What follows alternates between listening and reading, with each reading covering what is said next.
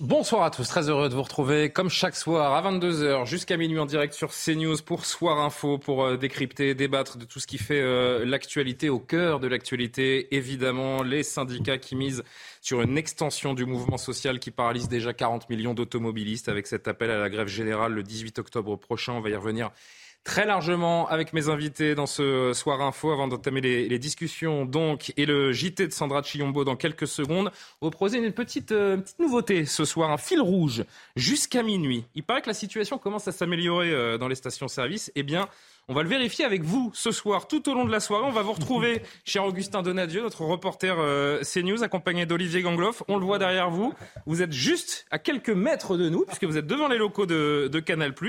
Vous avez une mission, jusqu'à minuit. On vous suit. Objectif, faire le plein avant la fin de Soir Info. Effectivement, Julien, juste devant les locaux de Canal+, à quelques mètres de vous, vous l'avez dit, avec Olivier Gangloff, on a décidé eh bien, d'accomplir une tâche ordinaire, il y a de quelques, euh, quelques semaines, ce que font de nombreux Français au quotidien, faire le plein de leur véhicule. Alors nous, aussi, on va essayer de faire le plein de cette voiture tout au long euh, de votre émission, entre 22h et minuit. D'ailleurs, je vous propose qu'on parte tout de suite pour ne pas perdre de temps. Et on se retrouve d'ici quelques minutes sur votre antenne. À tout de suite. Eh bien, on vous suit. Merci beaucoup, euh, Augustin. On vous suit sous l'œil de Olivier Ganglove qui va embarquer euh, avec vous. On va vous retrouver très régulièrement pour voir déjà s'il trouve une station essence. Il est au gasoil, hein, si j'ai bien compris, Augustin Donadieu. Donc, on va voir si le, le produit est disponible et si, dans les deux heures qui viennent, il arrive à remplir sa voiture on lui a, lui a concocté une chic soirée, hein, Augustin Vous avez vu Il a de la chance. Audrey Chiyombo, l'actualité, et on commence les discussions.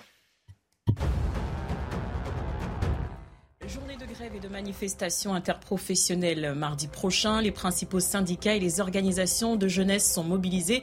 Des préavis ont également été déposés dans la fonction publique. Tous s'appellent à protester pour les salaires et la défense du droit de grève. La justice rejette la deuxième requête en révision d'Omar Haddad. Elle a été déclarée irrecevable. Son avocate, maître Sylvie Noakovic, s'est dite scandalisée. Elle va saisir la Cour européenne des droits de l'homme. Pour rappel, l'ancien jardinier a été condamné en 1994 pour le meurtre de sa patronne, Guylaine Marshall. Il a été gracié partiellement, mais pas innocenté. Au Royaume-Uni, l'istre sous pression de son propre camp. Certains conservateurs évoquent des noms pour remplacer la première ministre. Des parties de son euh, budget euh, sont contestées. Des députés demandent notamment l'annulation d'une hausse prévue de l'impôt sur les sociétés. L'Iran accuse les États-Unis de vouloir déstabiliser le pays. Pour le président Ibrahim Raisi, cette politique est vouée à l'échec.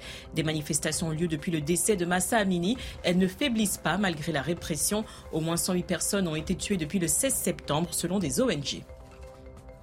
Gabriel Cluzel nous accompagne ce soir. Bonsoir, cher Gabriel, directrice de la rédaction de Boulevard Voltaire. Alexandre Devecchio, rédacteur en chef au Bonsoir. Bonsoir. Eric Revel, Journaliste. Il est venu sans son écharpe ce soir. Ah, il fait moins froid qu'hier. Je suis les conseils. Oui, Jacques. d'un certain Jacques Sanchez. Jean-Loup Bonamy, bonsoir. bonsoir. Géopolitologue, prof de philosophie, Karim Abric de la rédaction de CNews, bonsoir à vous. Pierre Chasseret, bonsoir. C'est un plaisir. Les spectateurs de la matinale vous connaissent par cœur.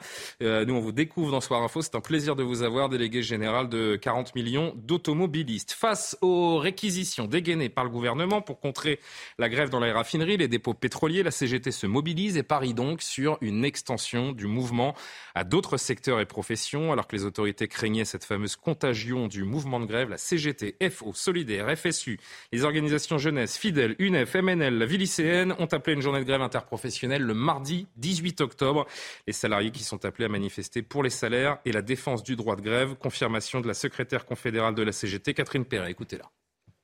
Les organisations syndicales et les organisations de jeunesse signataires décide d'appeler ensemble les travailleurs et les travailleuses et la jeunesse à la mobilisation, y compris par la grève, le mardi 18 octobre pour l'augmentation des salaires, des pensions et minima sociaux et l'amélioration des conditions de vie et d'études.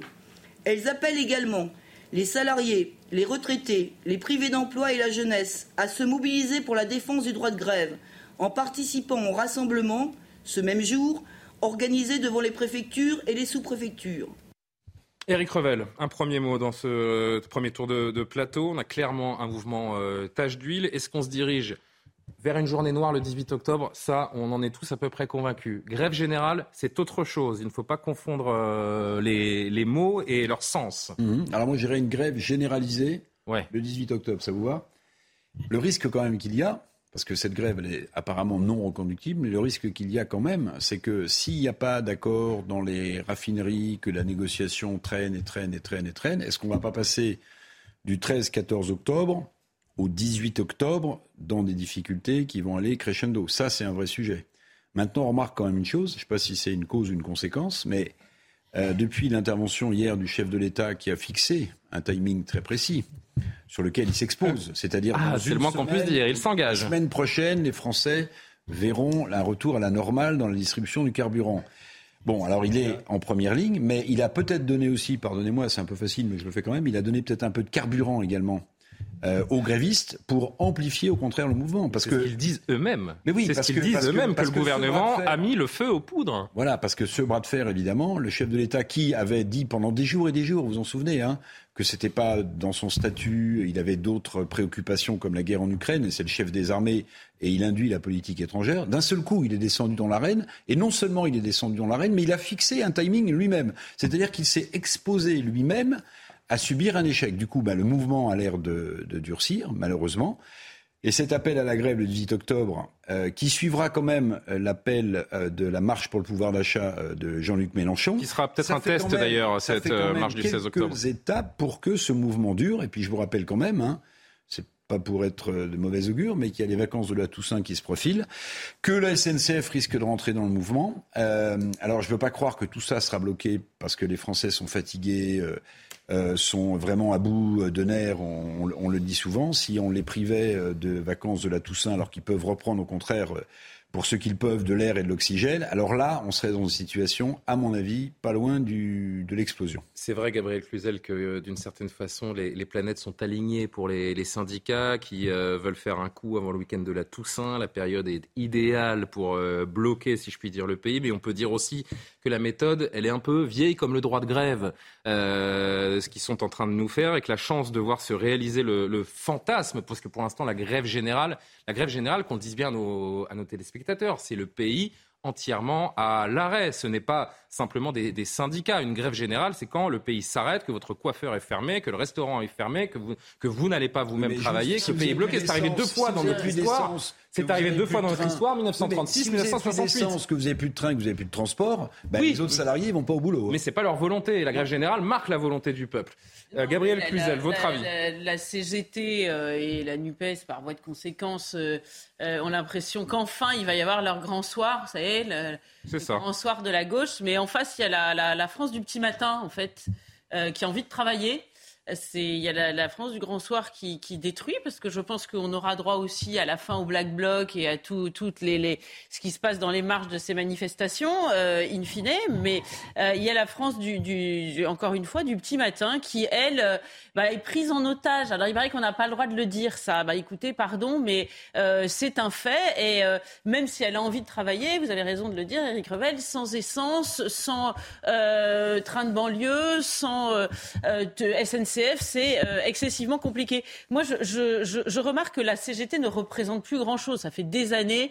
Euh, vous, tapez CGT, perte de vitesse. Il y a toute une littérature sur le sujet euh, depuis des années sur Internet. Et, on va juste rappeler, je me permets une, parenthèse, on va rappeler que à peine 7% des salariés français sont syndiqués. Et je parle de tous les syndicats confondus. Donc vous avez quand même 93% de salariés français qui ne sont pas et alors donc ça veut dire qu'on on a une, une, une poignée de syndicats syndicats qui tiennent dans le creux de la main euh, le pays, ce qui ne veut pas dire qu'il euh, n'y ait pas des choses à faire en matière salariale, que euh, évidemment des, les Français pauvres ne souffrent pas, ça c'est une réalité. Mais, mais la grève telle qu'elle est orchestrée par la CGT, elle est de tendance oligarchique. Vous voyez, c'est mmh. finalement les, les, les, la CGT c'est un oligarque. C'est là, ça répond à la définition. C'est une minorité qui dirige le pays parce que c'est ce qui est en train de se passer actuellement. Alors de fait, on a eu un La comparaison est un peu délicate, Gabriel. Je me permets de le dire parce que l'oligarque euh, ne, ne, fait pas grève pour augmenter ses salaires. enfin, vous voyez ce que je veux dire mais, alors, Je suis pas certain que les,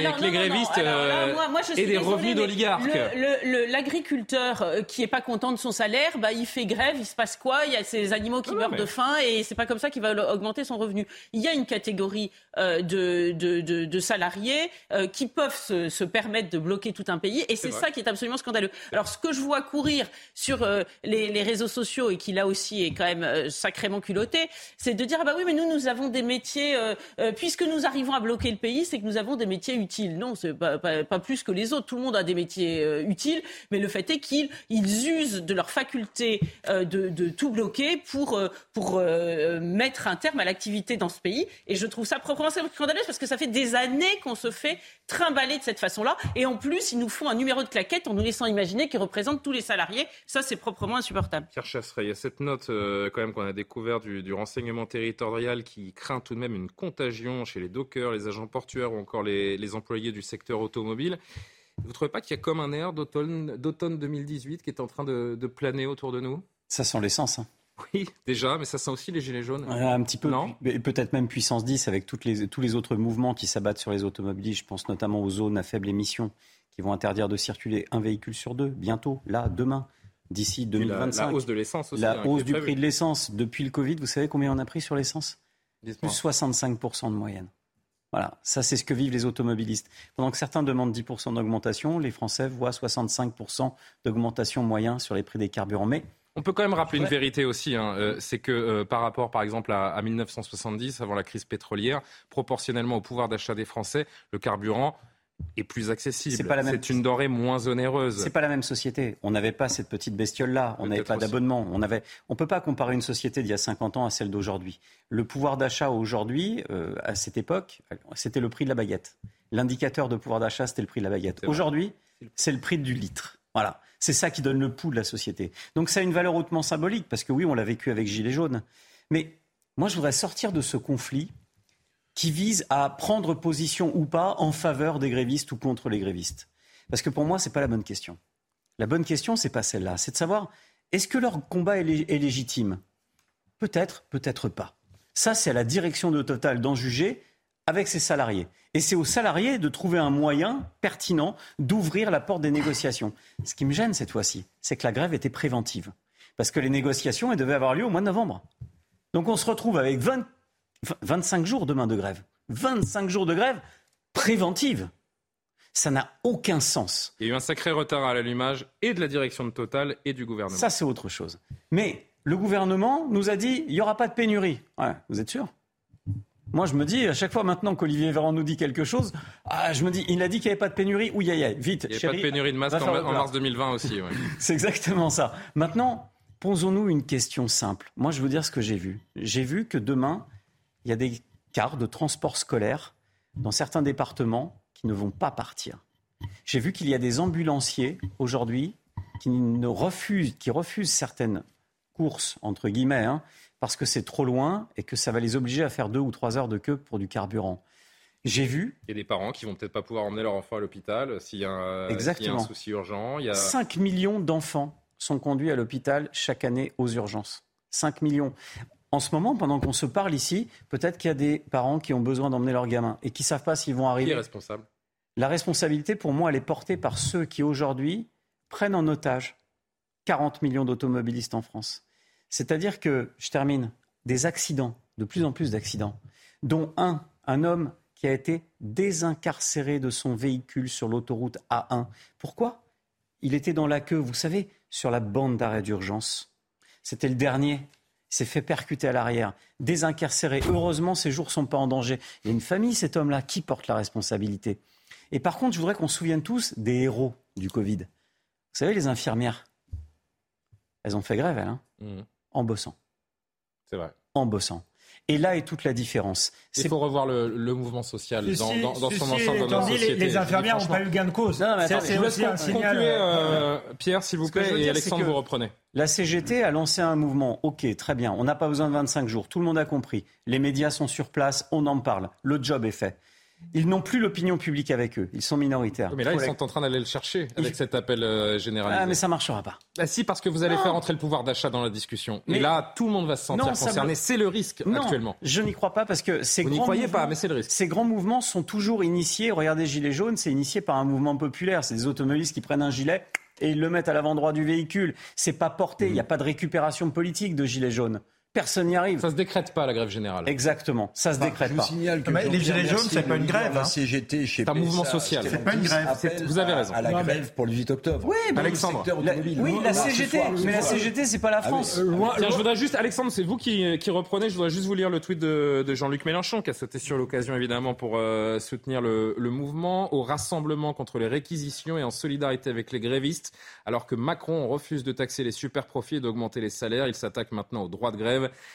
soutien raffineur. Allez-y, euh, euh, Alexandre. il ne s'agit même plus de savoir qui est responsable, il s'agit de régler le problème rapidement. parce que là, on est en train de rentrer dans quelque chose qui va nous dépasser. Je, vous suis, euh, je vous suis là-dessus. Je, je, suis d'accord avec à peu près tout ce qui a été dit. Loin de moi de défendre la CGT qui, effectivement, ne défend plus l'intérêt général, mais des intérêts catégoriels. Mais on peut noter que les infirmières qui ont avait toutes les raisons légitimes de faire grève, le monde de l'hôpital, après deux ans et demi de Covid, n'a rien eu.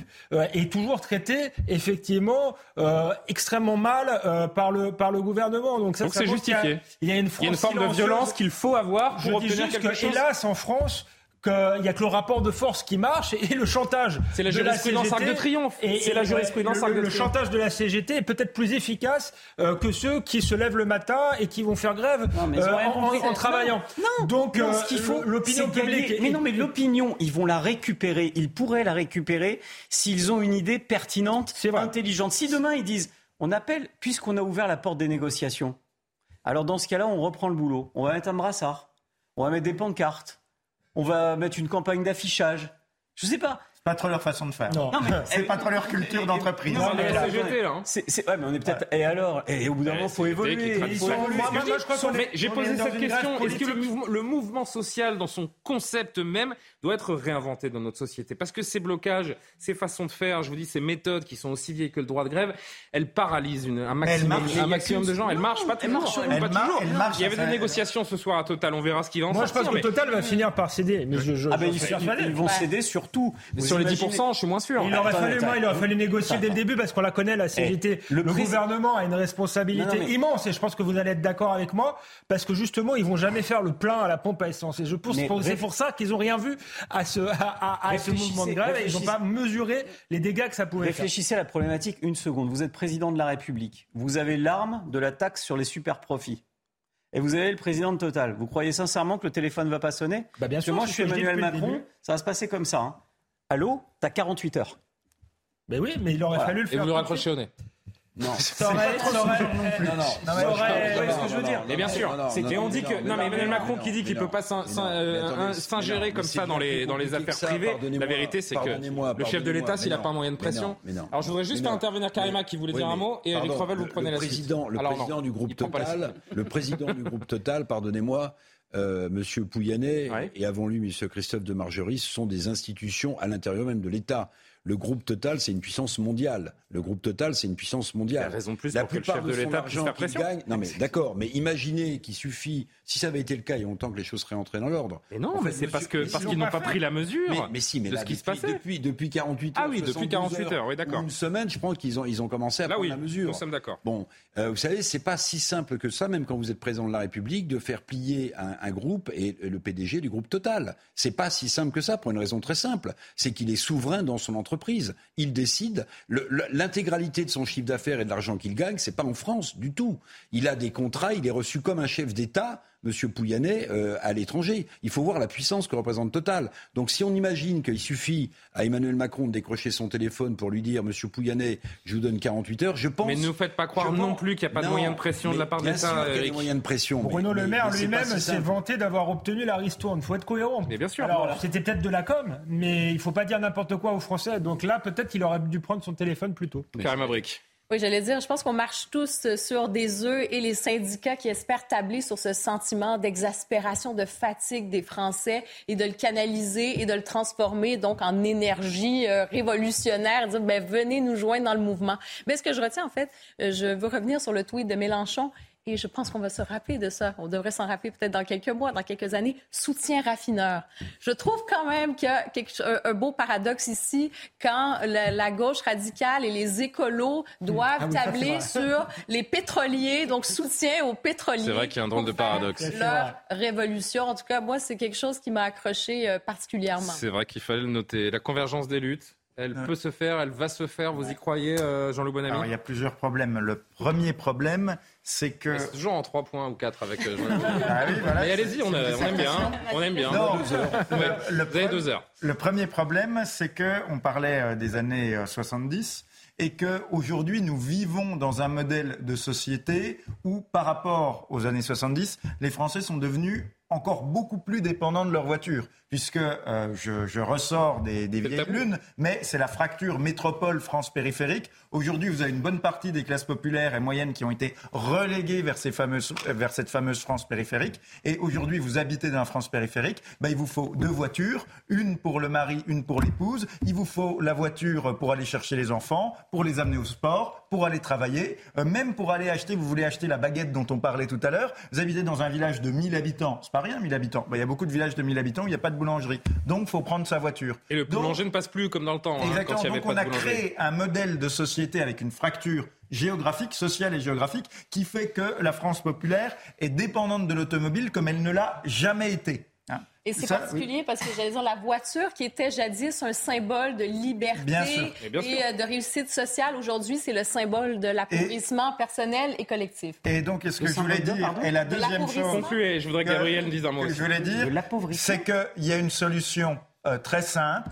La solution euh, très simple, c'est que, euh, eh ben, c'est que Total cède, parce que quand on voit les profits qu'ils font, hein, on, va, on peut rappeler le, chiffre des bénéfices de Total, et euh, surtout, Total a depuis 20 euh, ans une politique totalement antipatriotique en France. Il ferme raffinerie sur raffinerie dans le pays. Il en reste 7. Parce que c'est pas rentable, mais, c'est une catastrophe pour nos ah, bah, industriels. on, a tous compris que c'est pas en France que Total fait ses profits. Hein. Ce n'est pas... un groupe privé d'accumuler. Eh ben on pourrait les nationaliser. Gabriel Cluzel. Non, mais ouais, alors euh, un, un, petit point, c'est que vous évoquiez tous les cas pour lesquels on avait besoin de sa voiture. Je rappelle qu'on beau, on a beaucoup pleuré sur Orpea, les EHPAD, etc. Mais ce soir, il y a les auxiliaires de vie, les aides à domicile, qui demandent à faire partie des professions prioritaires parce qu'une personne âgée qui n'a plus d'assistance pour l'aider, c'est gravissime. Donc ces grévistes, visiblement, s'en fichent comme de bah leur première pancarte. C'est vrai, mais Total n'a qu'à céder. Moi, je, suis pas d'accord. Je ne suis pas d'accord. Ça ne ressemble pas du tout aux gilets jaunes, aux gilets jaunes historiques, parce qu'après ah, oui, j'ai dit que ça ne ressemblait pas. Mais les premiers gilets jaunes, c'était une question. le samedi, parce que la semaine, ils bossaient. Là, on est dans la si vous atteignez, si vous atteignez ce, ce qu'ils cherchent, c'est le mécontentement général sur les salaires, sur le pouvoir d'achat, et à ce moment-là, on entrera dans cette Très bien, mais pas certain que les les cheminots et tous ces grévistes professionnels trouvent un écho. Par ailleurs, et dernier point, ils sont vraiment confrontés à une forte contradiction. Euh, ils veulent jouer euh, contre la mondialisation, les grands patrons, etc. Mais pardon, mais la CGT, elle, est mondialiste. Elle a, elle, quand elle fait venir, par exemple, elle est très immigrationniste. Quand elle fait venir l'immigration, c'est de la délocalisation de l'intérieur. C'est le patronat qui fait venir l'immigration. c'est le patronat. Oui, c'est le patronat Pour et faire baisser les salaires, et faire tourner la machine. C'est ce que je dis. Chers amis, la CGT chers dans la main avec le patronat. Mais c'est pas elle qui les fait venir. S'il vous plaît. Alors, Eric Revel, je vous ai promis un dernier mot, mais je voudrais qu'on aille voir. Euh, Tiens, pendant qu'Éric Revel, est-ce que vous pouvez nous mettre l'image de Augustin Donadieu juste pour savoir euh, Bah là, j'ai un tableau de bord, les amis. Olivier, Gangloff, vous êtes à l'antenne. Allez-y, euh, Éric Revel. Oui, je vais, jeter un froid, je vais jeter un froid, mais je vais vous dire une chose. Euh, faut que notre ami mette sa ceinture. Fondamentale. Ah oui, mettez votre ceinture, euh, Augustin. Je pense que le gouvernement est très embêté sur la pression qu'il met ou qu'il ne met ah, pas sur Total. Pourquoi? Parce que si Total cède et euh, octroie 10% d'augmentation de salaire, alors vous ouvrez une boîte de Pandore pour l'ensemble de l'industrie française. Et ça, c'est un vrai sujet. Donc je pense que le gouvernement est en fait gêné aux entournures, pressé Total à octroyer ces hausses de salaire pour permettre à la situation de se débloquer, mais en même temps être conscient que si ça se passe chez Total, alors ça peut se passer partout ailleurs dans n'importe quelle entreprise jusque et y compris dans le secteur public. Et j'ajoute. Ah non. Et j'ajoute deux bah choses. Bah oui, mais c'est la pub. Vous voulez pas le faire après la pub? Bon, ça fait un petit teaser. Voilà, je reviens vers vous. Il a deux choses à ajouter. L'image d'Augustin Donadieu avec Olivier Gangloff. Bon, pour l'instant, euh, ça roule. Hein, J'ai l'impression. Pour, euh, enfin, ça roule. Le, véhicule roule pour euh, Augustin Donadieu. On va, on va revenir vous voir, chers amis. Je rappelle que nos équipes CNews ont jusqu'à minuit. Ils sont partis il y a 25 minutes pile du siège de Canal Plus où se trouvent les, les studios de CNews. Tintin au pays de l'or noir, Augustin au pays de, au pays de l'or noir, Augustin Tintin finalement au, pays de l'or noir. Bravo Jean-Loup Bonamy, excellente euh, petite euh, phrase. Euh, il a jusqu'à minuit, c'est l'objectif pour remplir son réservoir d'essence et j'ai vérifié moi-même, hein. il est quasiment vide. là, il, a, il a plus beaucoup d'autonomie, donc c'est vital pour pour Augustin. Hein, on se ça ensemble. on le retrouve dès qu'il a dès qu'il est sur sa première station pour voir comment ça se passe. À tout de suite. Le retour de Soir Info avec l'actualité, euh, avec euh, Sandra Chiombo, pardonnez-moi, on se retrouve tout de suite. La Russie juge inacceptable les propos d'Emmanuel Macron. Il accuse euh, Moscou de mener une déstabilisation du Caucase. Au centre des débats, le conflit entre l'Arménie et l'Azerbaïdjan. Pour les Russes, ces déclarations du président français mettent en doute la capacité de la France à y jouer un rôle constructif. L'Arabie saoudite cherche à détourner l'attention, accuse la Maison-Blanche. Selon elle, le Royaume a pris la mauvaise direction en sabrant la production de pétrole. Riyad se défend de vouloir nuire aux États-Unis à travers la récente baisse des quotas de production de l'OPEP.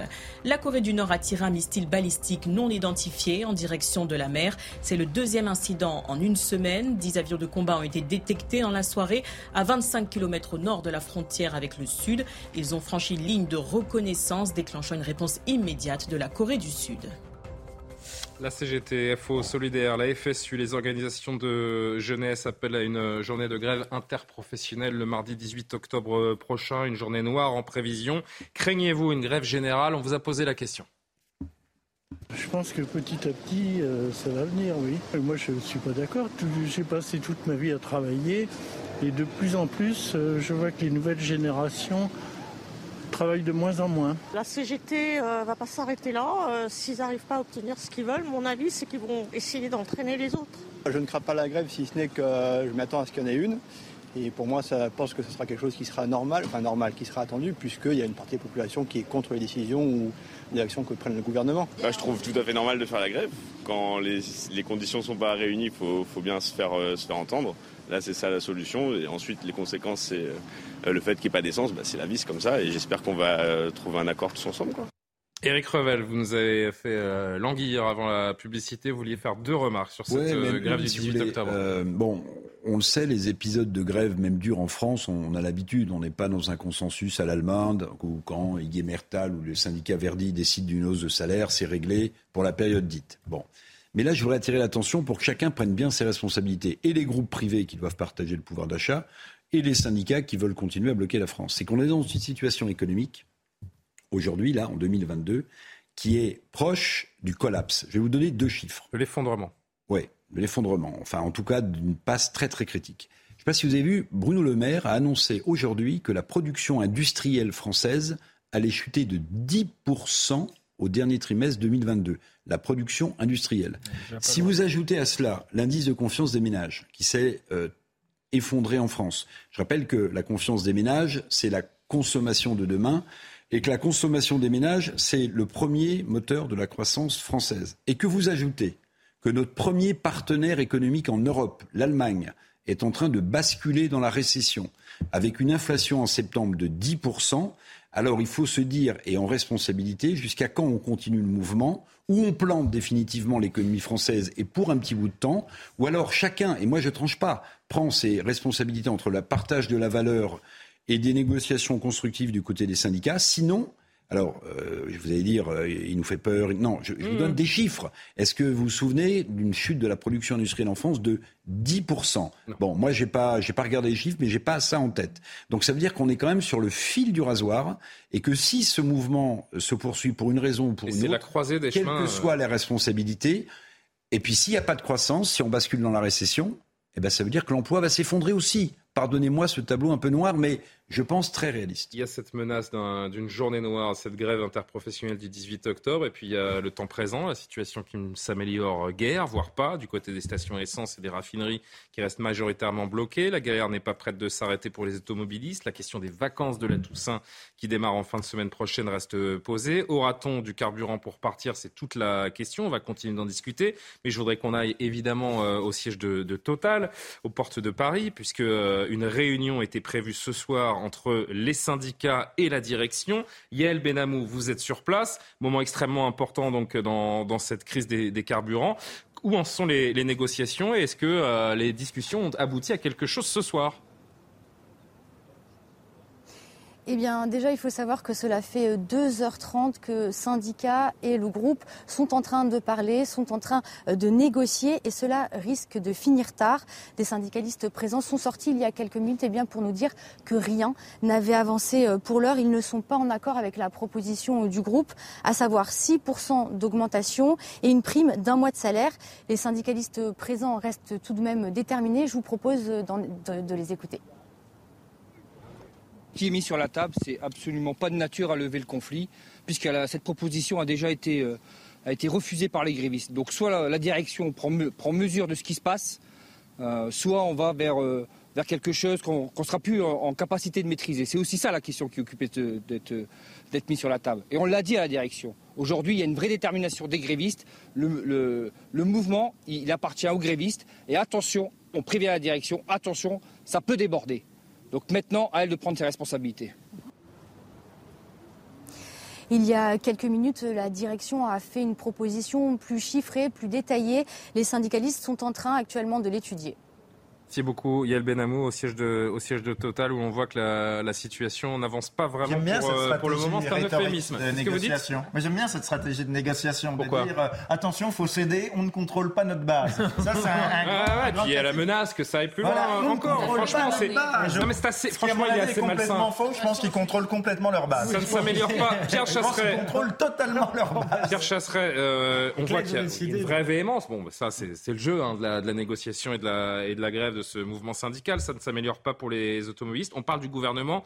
Est-ce que Total aussi gère vraiment euh, mal cette affaire? Euh, bah, C'est une évidence. Moi, je voudrais rajouter quelque chose dans le pot de la mariée. Oui. si c'est possible, si, si ces messieurs chez Total pouvaient ne pas oublier les automobilistes et reconduire l'aide notamment euh, qu'ils ont mis en place sur les carburants pour les Français. Les 30 centimes ça serait, ça serait plutôt une bonne idée. Pourquoi? Parce que de son côté, Bruno Le Maire, il a eu une très bonne idée ce matin. Il a décidé de profiter de la crise pour annoncer que la ristourne gouvernementale s'arrêtera bel et bien selon le calendrier qui avait été décidé. C'est-à-dire que j'ai une très bonne nouvelle pour tous, ceux qui nous écoutent. Enfin, c'est ironique, hein, on a bien mmh, compris. on a bien compris, oui. Après la pénurie et l'augmentation des coûts des carburants dans certaines stations, au 1er novembre, c'est-à-dire, parce qu'on a des génies quand même à Bercy, il faut le savoir, hein, au 1er novembre, c'est-à-dire juste avant la Toussaint, au milieu des vacances scolaires, des génies c'est la suppression de l'aide gouvernementale qui a passé de 30 centimes à 10 centimes. Donc, bim, 20 centimes de plus. Et l'aide totale passe de 20 à 10 centimes. Bim, 10 centimes de plus. C'est-à-dire que concrètement. Je crois qu'il y a une augmentation prévue également. Hein. Concrètement, on va donc avoir dans la nuit du 31 décembre au 1er novembre une augmentation de 30 centimes des prix à la pompe. Que vont faire ceux qui nous écoutent, tous les automobilistes? Ils vont faire le plein avant. Hein. Il n'y a pas besoin de sortir de Saint-Cyr pour comprendre ça. Donc on va tous se ruer sur les stations-service avant l'augmentation de 30 centimes sur les carburants. Et qu'est-ce que ça va générer? Eh ben, une pénurie. une pénurie. Et, on va, et, on va, remettre une pièce dans la machine. Donc si je pouvais envoyer un message au président de la République, essayez d'être plus intelligent que Bercy, s'il vous plaît, monsieur le président, et reconduisez au plus vite cette prime gouvernementale qui était censée aider les automobilistes, parce qu'on en a bénéficié combien de temps au final? Un petit mois et puis s'en vont, même pas. Puisque, n'oublions pas, les grèves, ça fait 25 jours demain. Mais elles se durcissent depuis 48 heures. Et depuis cette fameuse annonce d'Elisabeth Borne, euh, suivie évidemment par Emmanuel Macron le, lendemain, ces menaces. Il ne faut pas oublier qu'il y a bientôt des élections à la tête de la CGT. Aussi, d'ailleurs, en parlant d'élections, écoutez Philippe Martinez, qui est revenu encore, euh, encore une fois sur, euh, sur ces réquisitions. Il le dit, et je le cite, c'est une connerie. Le fait que, euh, en, même temps, euh, euh, le gouvernement ait fait des réquisitions de salariés chez Exxon n'a pas contribué à apaiser le climat social. On ne peut pas d'un côté dire on ne sait pas à nous de négocier et en même temps faire en sorte que la négociation ne puisse pas aboutir avec ces réquisitions de salariés. Et j'ai dit à Madame Borne hier et, et à son cabinet quand ils m'ont annoncé qu'ils allaient réquisitionner, j'ai dit vous faites une connerie texto. Euh, parce que euh, la, situation aurait pu se détendre euh, dès hier soir. On aurait pu avoir rapidement, avec une négociation, des choses qui évoluent dans le bon sens. Le fait de réquisitionner, eh bien, ça a jeté le feu, ça a mis le feu aux poudres. Ils vivent ça, cette, cette, histoire de réquisition, vraiment comme une déclaration de guerre. Après, il faut dire que c'est, il y a rien d'anodin hein, dans une euh, réquisition. C'est quelque chose d'assez violent aussi. Surtout qu'en fait, on ne réquisitionne personne en vrai. Sinon, je m'appelle Jean-Luc. Ah ouais. On peut changer, s'il te plaît. Euh, ça vous dirait moi.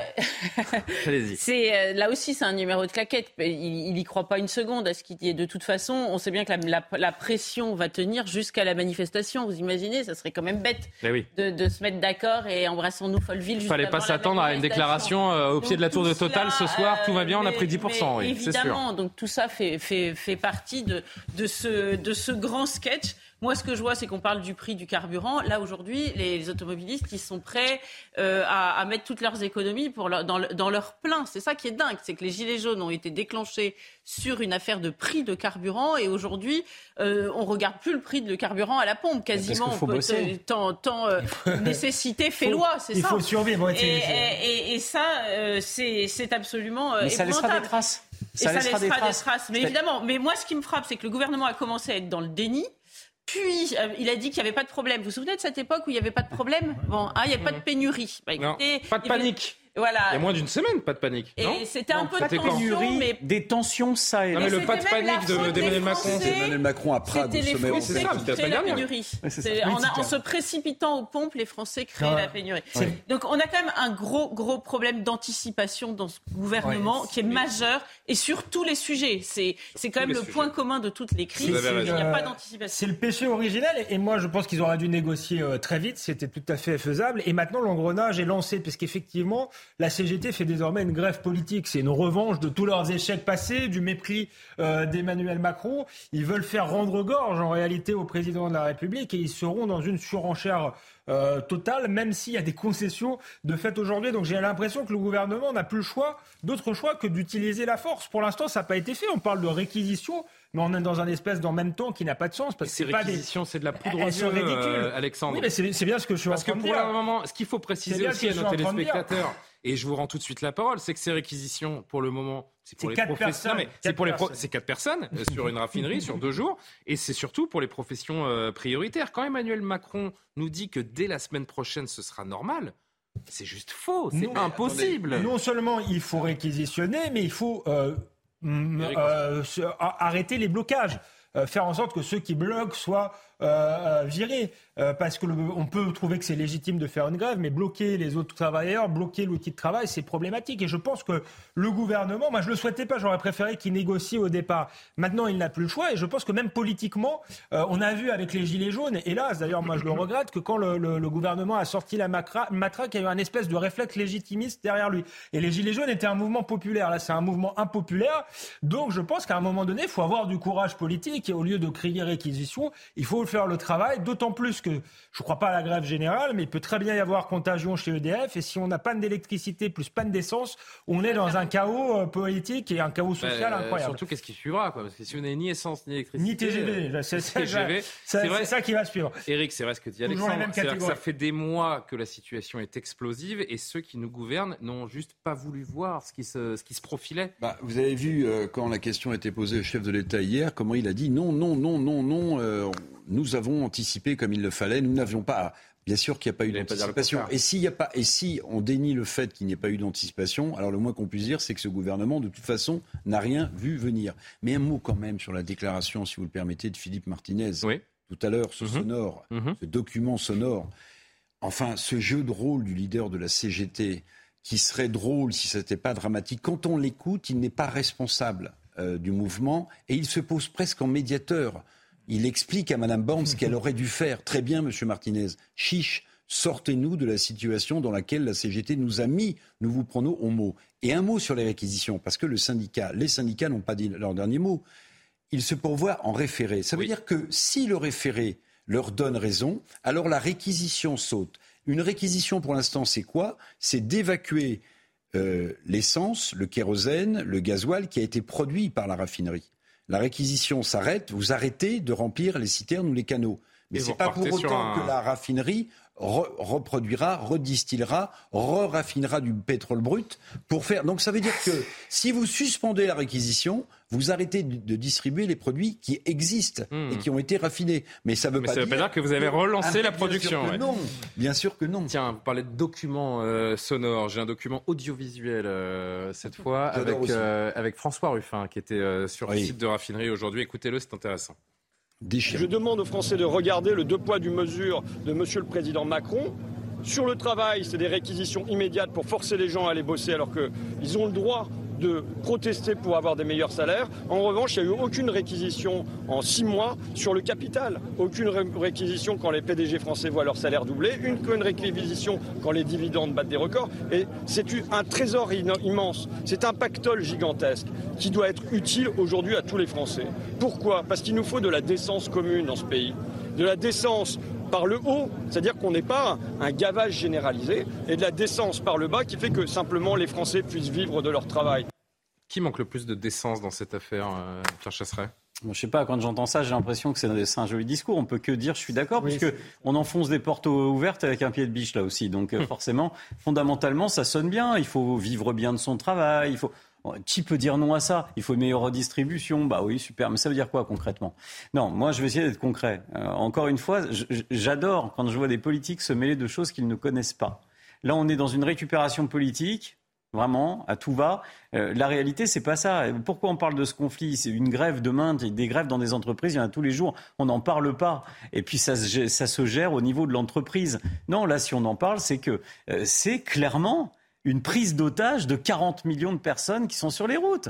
Euh, lorsqu'on est, lorsqu'on est dans une France euh, urbaine, où on trouve encore des transports en commun, euh, du métro, et où les distances de travail sont suffisamment courtes pour qu'on ait des moyens de transport dits alternatifs, ça passe. Mais lorsque vous êtes en France des régions, ce qui n'est pas une punition, c'est un choix pour beaucoup d'ailleurs, il faut bien l'entendre ça.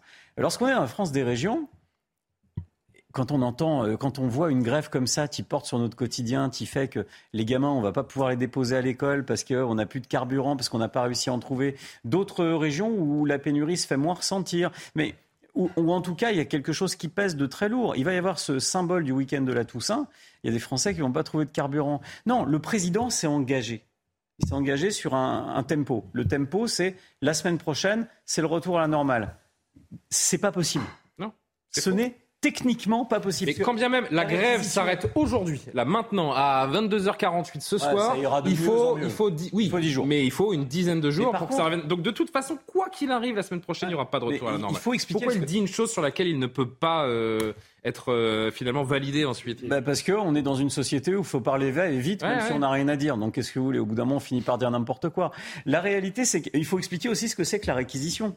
Ouais, mais on l'a fait un peu avec, euh, avec Eric, mais allez-y. Mais la réquisition, ça veut dire, euh, Eric le sait très bien, ça veut pas dire que tout le monde a du carburant et que c'est la fête à la maison. Là, c'est pour les professionnels. Euh, ça veut dire qu'on va pouvoir filer du carburant à ceux qu'on a plus que besoin, parce que c'est les services d'urgence, les hôpitaux, les pompiers. voilà.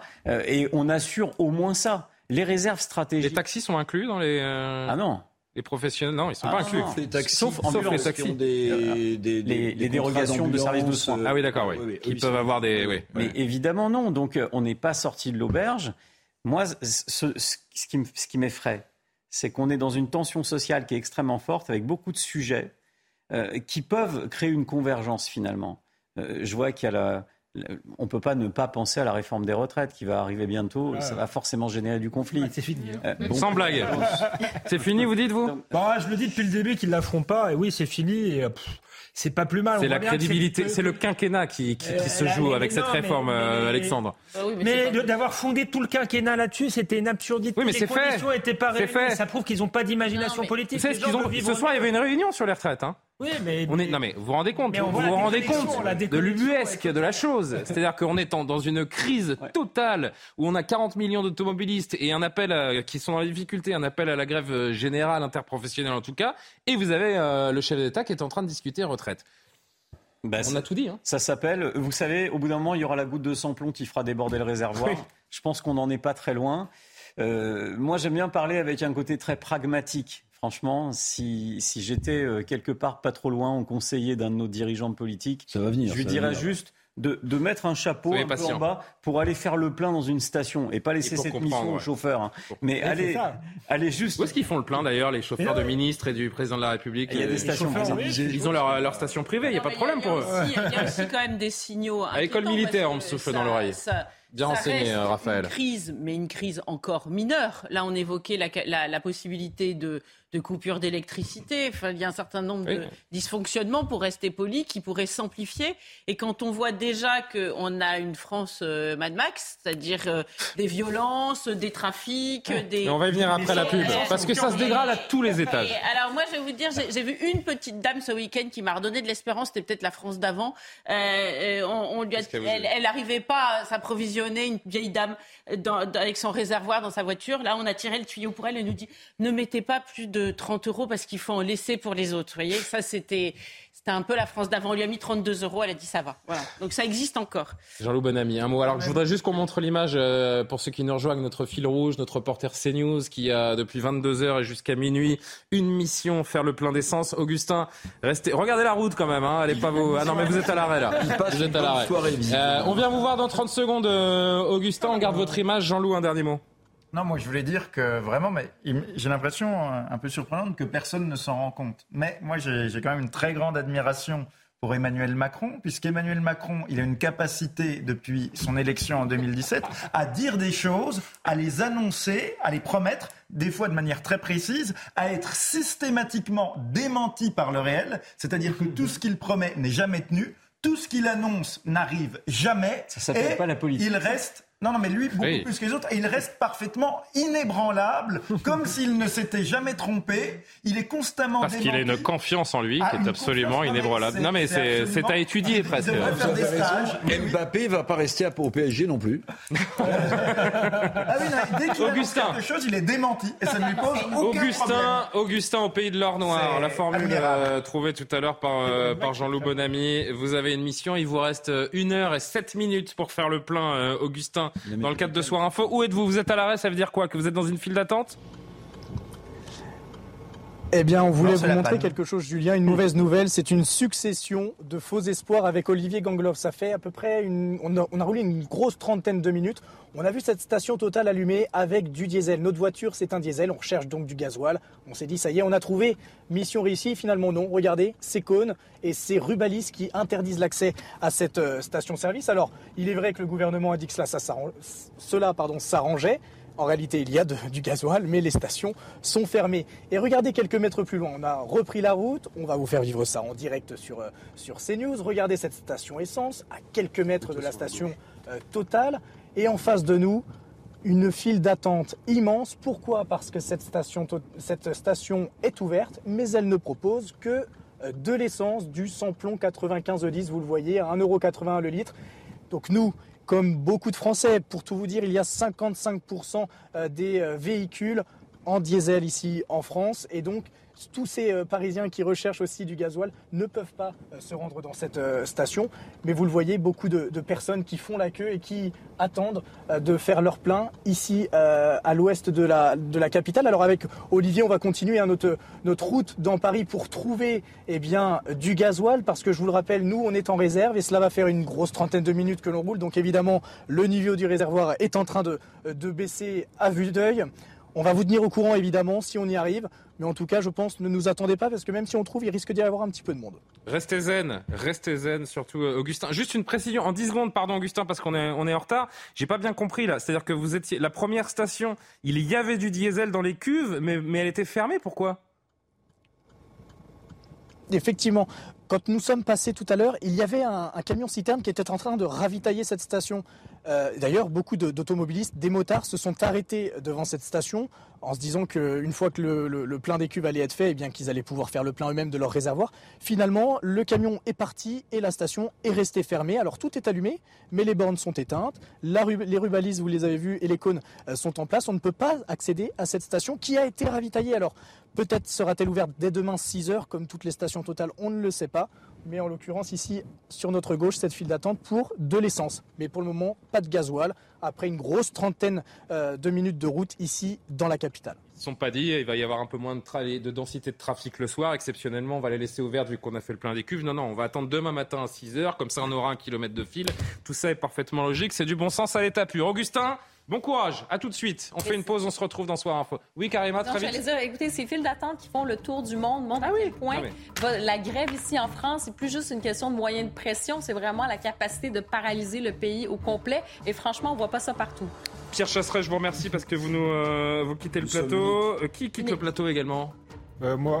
Ah, oui, Alexandre aussi. Alexandre. Bon, vous, euh, oui, reviendrez, hein, c'est un habitué. Merci beaucoup Pierre, merci Alexandre. Deux autres invités, André Cotarac, François Puponnet nous rejoignent. On est très en retard, pardon les amis. À tout de suite. 23h passées de 3 minutes. Merci de nous rejoindre sur l'antenne de CNews. La suite de Soir Info, mais d'abord le rappel de l'actualité. Sandra Chiombo. Journée de grève à la SNCF et à la RATP. Mardi prochain, les cheminots et les salariés appellent à l'élargissement de la mobilisation. Ils protestent contre les réquisitions dans le secteur de l'énergie. Ils demandent également des hausses de salaire. L'Assemblée nationale a voté un crédit d'impôt pour tous les résidents en EHPAD, une mesure évaluée à 675 millions d'euros. Elle permettrait de réduire d'environ 200 euros par mois les frais. Le gouvernement compte s'opposer et utiliser l'arme constitutionnelle du 49-3. La Russie va organiser l'évacuation des habitants de la région de Kherson.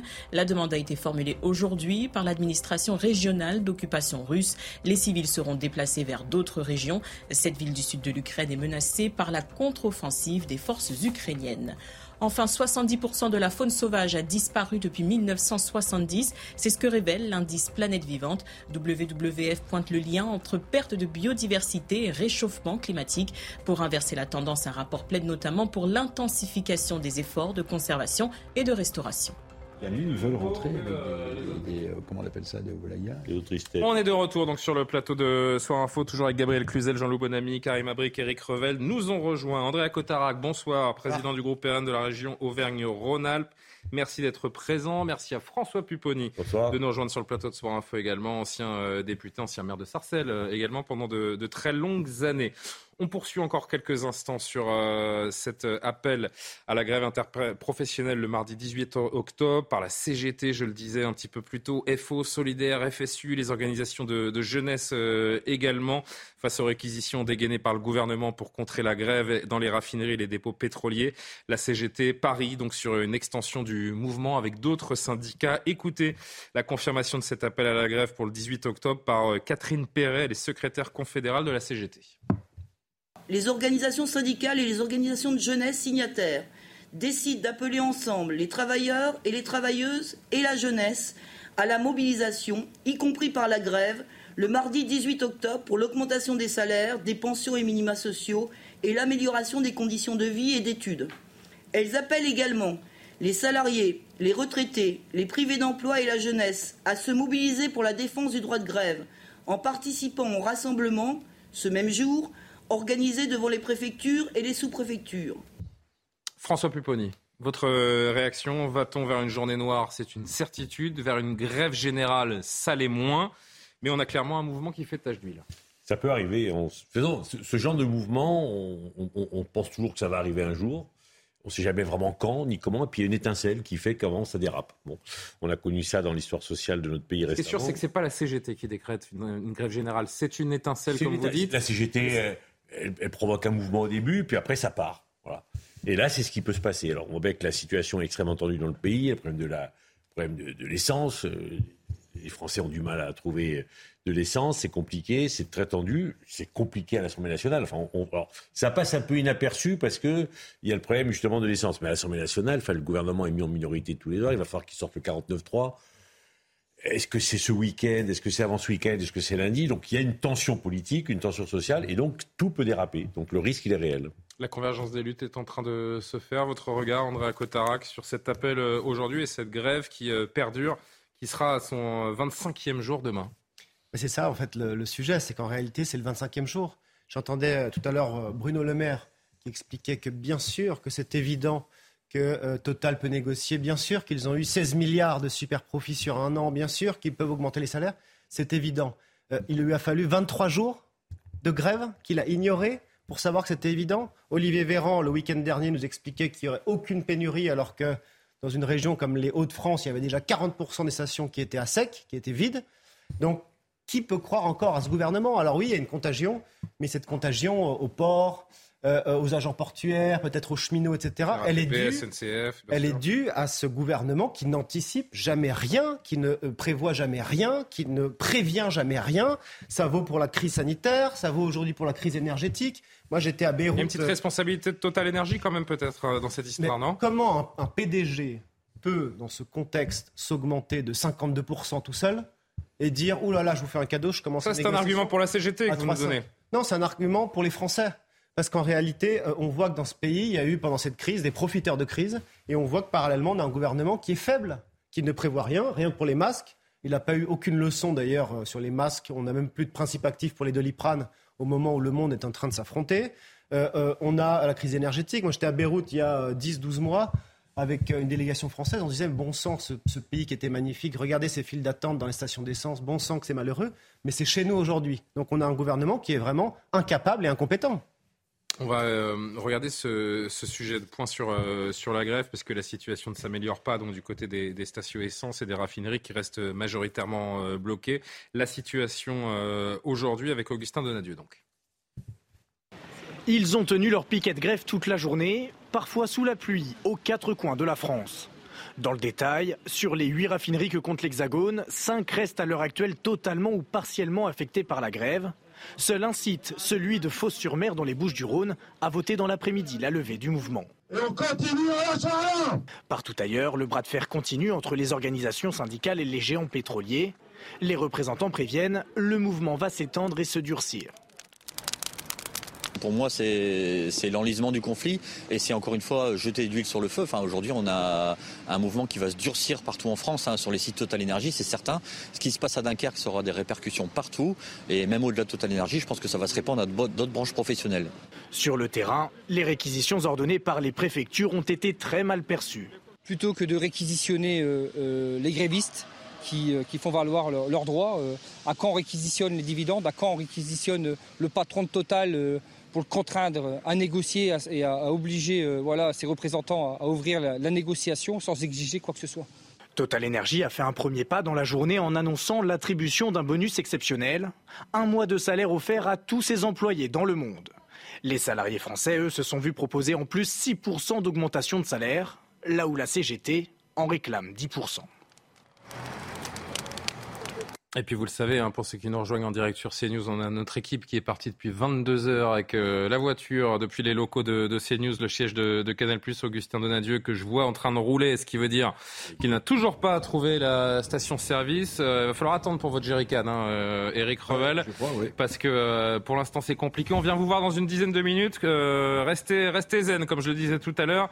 Ça va le faire. Il vous reste 50 minutes pour faire le plein. Euh, Augustin, en tout cas depuis 1h10, euh, rien euh, rien n'y fait pour le moment. Le rapport de force, il est en faveur des grévistes parce qu'on n'a pas pris à bras le corps ce problème quand il aurait fallu, ce que disait André Cotara qui un instant. Ah oui, c'est clair. Le rapport de force, il est en faveur de la CGT et des syndicats. Le, week-end de la Toussaint qui approche, le mouvement qui s'étend et un gouvernement qui, me semble-t-il, est de moins en moins bien sur ses jambes.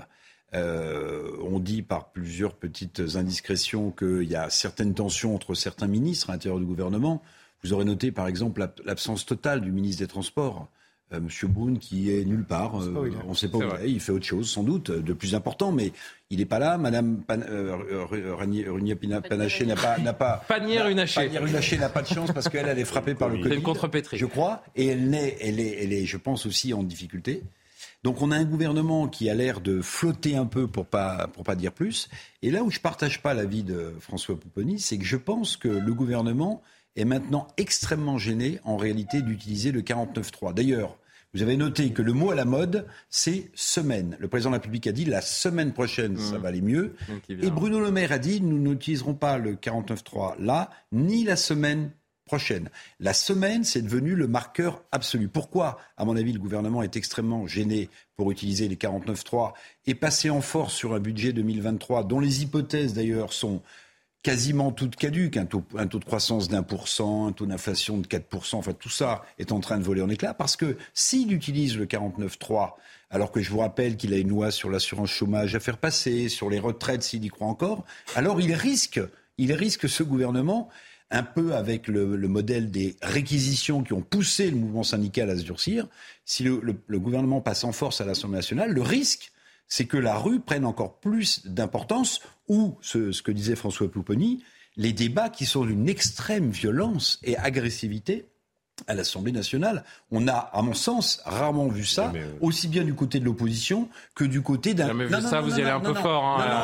L'histoire parlementaire nous en a. Euh, attendez, les mots employés. Non, non, les mots employés Parce que le député RN qui a traité euh, Bruno Le Maire de lâche mais pas il y a deux jours. Ça, mais pas seulement ça. Écoutez la teneur des propos et écoutez sur le fond ce qui s'est passé hier soir où le MoDem a lâché en race campagne la majorité présidentielle sur un amendement. Mais oui, mais c'est-à-dire que le gouvernement est mal sur ses jambes. La majorité relative à l'Assemblée nationale autour d'Horizon, Renaissance et, et consorts est extrêmement euh, challengée. Euh, je pense que le pays est dans une situation politique, sociale des plus dangereuses. Juste sur, la 49 Très vite, Gabriel. Le, gouvernement n'a pas le choix. Parce qu'aujourd'hui, les oppositions, euh, qui sont majoritaires quand elles s'assient tous ensemble, on, faut exploser les dépenses euh, en loi de finances de, plus de, plusieurs milliards d'euros. Donc le gouvernement, s'il veut équilibrer son budget, est obligé de faire un 49-3. Mais taxer les super dividendes, c'est faire rentrer des recettes dans, dans, oui, mais, le, problème de cet amendement, le problème de cet amendement, c'est que le MoDem a prévenu en disant allez, on va y aller, on peut le faire, c'est un geste politique, les Français sont plutôt favorables, faisons de la politique. Le gouvernement n'a pas entendu, il n'a pas compris que son propre, enfin, un des groupes de sa majorité, un des plus grands groupes de sa majorité, mmh. est en train juste de faire un peu de politique. Au lieu de dire ok, on y va pour faire un geste, ils ont dit Et on va revenir sur les grèves. Bon, donc voilà, mais ce que je pense, c'est qu'ils sont obligés, de, ils sont obligés de faire le 49-3. Et donc un 49-3, un passage en force, plus euh, les réquisitions, ça donne la semaine, en début de semaine prochaine un sentiment de, rupture entre la rue, le monde politique, le monde social et le gouvernement. Vous le sentez venir ce vent de, l'automne 2018 bah, qui... Euh, bien sûr, bien sûr, tout, tout, le monde le, on le sent venir, tout le monde le craint, c'est évident. Parce que ça peut vraiment déraper tout est, tout est réuni pour que ça dérape. Alors, ça peut ne pas déraper aussi, hein, on n'est jamais sûr. Mais tout est réuni pour que ça dérape. La, tension, enfin, il suffit de moi, je, hier soir, comme tout le monde, j'ai essayé de trouver de l'essence. Euh, J'en ai trouvé à 1h du matin en rentrant, mais les gens sont, se, battent, quoi, ils s'insultent. Mais en fait, c'est pour ça que le président de la République n'a pas fait une bonne audience euh, hier. C'est parce que tout le monde cherchait de l'essence. Effectivement. Karim Abric et Gabriel Cluzel. Non, mais en même temps, il y a, deux tendances. Quand vous regardez justement les, fameux sondages, 71% de, la population qui n'est pas pour la prolongation de cette grève, il y a quand même une France qui, est fatiguée, qui aimerait euh, simplement travailler, participer à la vie après les deux années qu'on a passées de COVID. Donc, il y a quand même cette tendance-là. Et il y a un côté, immoral à cette grève, c'est Et, on l'oublie quand même, mais c'est quand même très présent.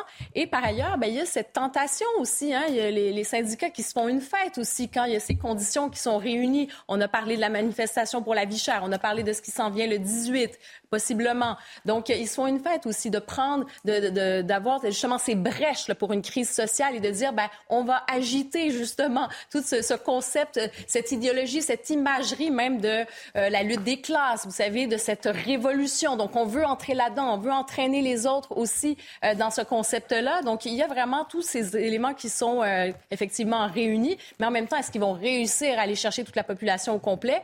Euh, ça, c'est une autre histoire. On n'a plus d'électricité, on n'a plus d'essence. Qu'est-ce qui nous attend ensuite, euh, Gabriel?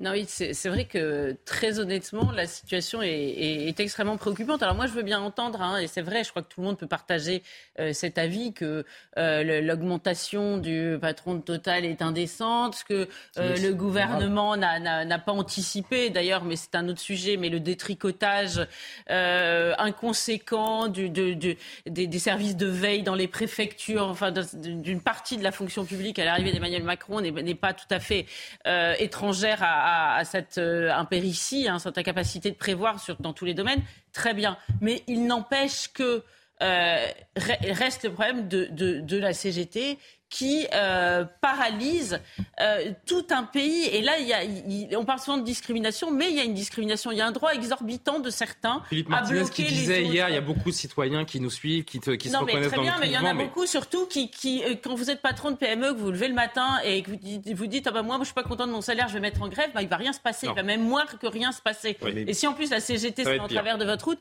moi je suis d'accord avec vous, la France est extrêmement fatiguée, épuisée, enfin dans, dans un contexte sur tous les plans.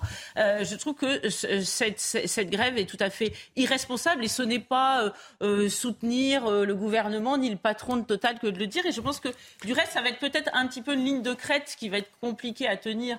Euh, j'imagine, euh, pour le, le, le, le, Rassemblement national, parce que et dans son électorat, il y a des gens qui grondent. Enfin, mon voisin, bien sûr, je, je, répondre à la question. Et, et, et, néanmoins, euh, c'est compliqué. Non, mais, de... ah, ouais, je, suis heureux, je suis heureux, bienvenue. Pas au courant. Sur la CGT, si je peux me permettre. Bien sûr, ils jouent leur partition, ils sentent que ça peut partir. Ils, ils ont les planètes, les planètes sont alignées. Voilà, les, les planètes sont alignées. Ils ont intérêt à ce que ça parte. Je dis pas que c'est bien ce qu'ils font, mais ils sont dans leur rôle. Et, ah oui. et venant de la CGT, on ne pouvait pas s'attendre à autre chose. C'est vrai. Ce qui est incompréhensible pour moi, et je le dis parce que je fais partie de la majorité, donc c'est que le, le gouvernement n'ait pas senti le truc. Il fallait éteindre tout de suite parce que quand le patron de Total. Et pardon, Monsieur Pupponi, ça s'appelle de l'incompétence. Il n'y a pas d'autre mot.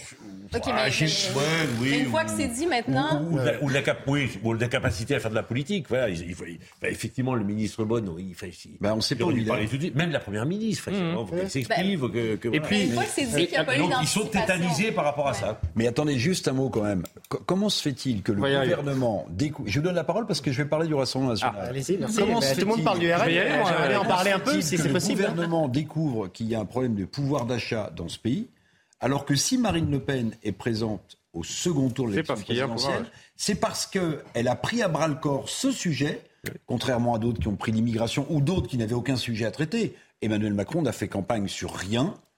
On ne connaît pas son cap. D'ailleurs, il a essayé de le repréciser hier, mais on n'a toujours pas compris. Donc comment se fait-il que ce gouvernement découvre qu'il y a un problème de pouvoir d'achat dans ce pays, alors que tout le monde en parle et qu'une des candidates qui, était, donc, qui a fait le second tour, Marine Le Pen, n'a fait sa campagne que sur ce sujet. André Cotarac. En partie, non mais partie. moi je suis, je suis, content. Dernier mot là-dessus et puis on, va avancer. Moi, je fais un constat. Je, bien sûr. Jean vous avez un objectif. Et je, et je, Comment expliquer cette erreur du gouvernement et je, et je le partage, c'est-à-dire qu'effectivement Marine Le Pen était pour une TVA à 5,5 sur les carburants, sur le fuel. On a 2 millions de Français qui n'arrivent pas à se chauffer. C'est ça qui est un peu immoral quand même dans ce pays, sixième puissance mondiale. Euh, elle a parlé aussi de l'augmentation des salaires. 10% de salaire sans charge supplémentaire. Donc vous voyez qu'on peut concilier la force du travail et l'entrepreneuriat. Mais pour moi, le, le coupable là-dedans, c'est le gouvernement.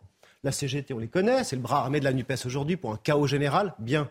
Mais pardon, euh, pour la gestion. C'est votre, la... votre, rôle de stigmatiser le gouvernement et a priori. Mais, non, mais c'est pas mon rôle. À, à juste aussi... titre, mais il faut pas oublier Total. N'oubliez pas Total dans cette affaire quand même. En parlé que... tout à l'heure, mais je dis simplement oui. une chose, c'est qu'il faut anticiper. On leur a demandé d'anticiper pendant la, la Covid 19 on en est venu justement à avoir des hôpitaux blindés, à avoir une suspension de soignants et à avoir, encore une fois, une violation de droits fondamentaux, puisqu'on nous a dit qu'il ne fallait pas se déplacer, qu'il fallait s'enfermer, etc. Là, c'est pareil. Ça fait 23 jours qu'il y a une grève sur un secteur stratégique comme les raffineries. Et il faut en venir à un blocage général, à une contagion, à une violation des droits élémentaires de liberté d'aller et venir, d'entreprendre, de travailler. Je veux dire, le gouvernement est aujourd'hui le coupable dans cette situation. Et puis un dernier mot là-dessus, parce que je, voudrais qu'on aborde un, autre sujet avant de, avant de faire une pause. Euh, ce que l'on voit également depuis le début de cette grève et surtout depuis quelques jours, Jean Le Bonamy, c'est que tout ça se dégrade à une vitesse assez hallucinante, avec aussi ces phénomènes qu'on a vus très rapidement de marché noir, de raquettes. C'est aussi ça la France de 2022. Oui, enfin, moi, si, on va faire, euh, si vous voulez bien, très rapidement, le, le bilan de ma participation à Soir Info. C'est-à-dire, je suis venu cet été cet été, bah, allons-y. Ça s'appelle un flashback. On avait un thème très intéressant qui était les feux de forêt. Pourquoi? Parce que les forêts n'étaient plus euh, correctement entretenues. J'ai peur que ce soit long. Après, mais non, bah, ah bah oui, vu l'état de déclin du pays, ça peut être très long. Oui, Après, mais je suis revenu en, en mois de septembre. Euh, on a expliqué qu'il allait y avoir des coupures d'électricité cet hiver. Pourquoi? Parce qu'en fait, les centrales nucléaires, on n'avait plus le personnel qualifié suffisant. Il y a des problèmes d'entretien, oui. etc. D'ailleurs, eux aussi euh, sont en grève. Après, je suis revenu on m'a expliqué, on m'a sorti le rapport sénatoriel qui disait qu'il y avait 30 000 ponts en France qui risquent de s'effondrer et qui doivent être. Euh, ah, oui. ah non, je prends le constat. C'est le chat noir. À chaque fois qu'il est là, on a des problèmes. Et là, je viens. Vous venez euh, demain ou pas Et là, je viens en octobre et on dit. Euh, bah non, je constate l'état de déclin du pays sur tous les domaines, de dégradation, pour reprendre votre terme. Et là, on, on est un peu ironique, mais. Je, euh, mais non, non, le pire, c'est que je ne suis pas ironique. nous sommes ironiques à vous écouter. Que je constate que, en fait, il y a quand même très peu de raffineries en France parce que Total, mais avec la, la bénédiction du gouvernement, a depuis 20 ans, on le disait tout à l'heure avec Eric, massivement fermé euh, parce que Monsieur Total préfère faire son bénéfice et ses super profits à l'étranger. Donc je constate une dégradation des infrastructures du pays, des infrastructures tant matérielles que intellectuelles. Vous voyez l'effondrement du niveau scolaire dans tous les domaines. Et je constate également qu'on est le dernier pays développé quasiment à ne pas encore taxer les super profits. Le Royaume-Uni, qui est un pays beaucoup plus libéral que nous, les taxes sans la moindre difficulté.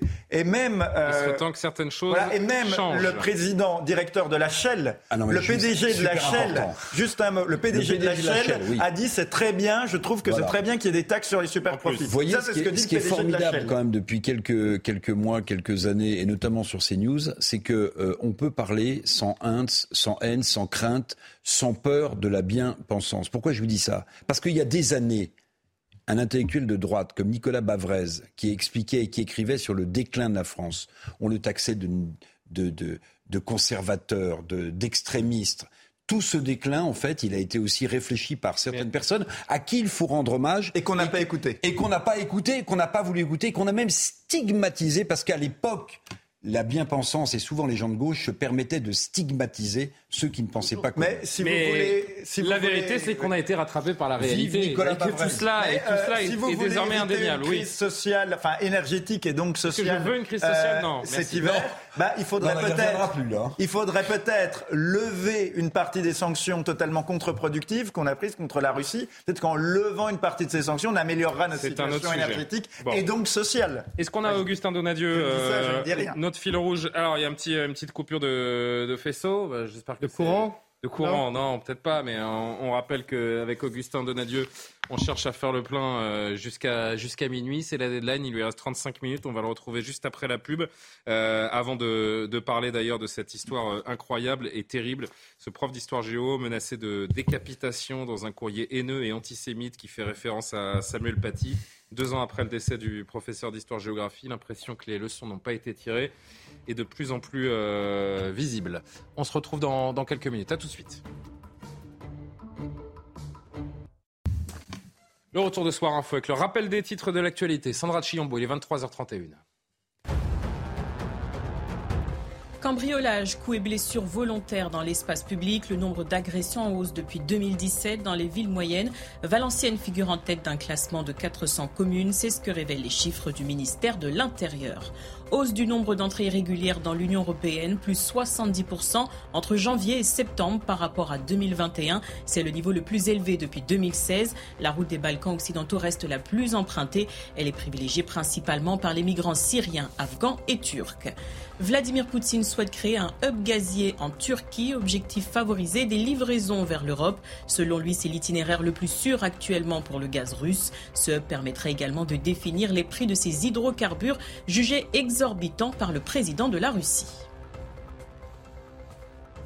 On a très longuement parlé depuis 22 heures de cette crise de carburant, de cet appel à la grève euh, interprofessionnelle du 18 octobre. Vous avez euh, évidemment vécu avec nous notre, notre fil rouge, Augustin Donadieu, depuis 22 heures, qui cherche à faire le, plein, le plein euh, sous les yeux de la caméra d'Olivier Gangloff. Il roule encore, il n'a toujours pas trouvé de, de, station, le pauvre Augustin. On vous suit, on reviendra vous voir d'ici la fin de cette émission, Augustin Donadieu. Mais avant de refermer cette émission et de voir si Augustin a rempli sa mission, je voudrais qu'on s'arrête sur ce sujet extrêmement important on parle des atteintes à la laïcité en haute constante, en hausse constante. On vous raconte, euh, on vous raconte maintenant l'histoire incroyable de ce prof d'histoire géo menacé de décapitation dans un courrier haineux, antisémite, qui a fait euh, référence à Samuel Paty. Comme lui, il enseigne l'histoire géo. Il a accepté de se confier sur ce qu'il endure et sur le malaise qui règne dans l'éducation nationale sur les atteintes à la laïcité. Thibault Marcheteau, Augustin Donadieu et Maurice Bucco l'ont rencontré. bon, je vais, je vais essayer de, de la lire. L'émotion est encore vive.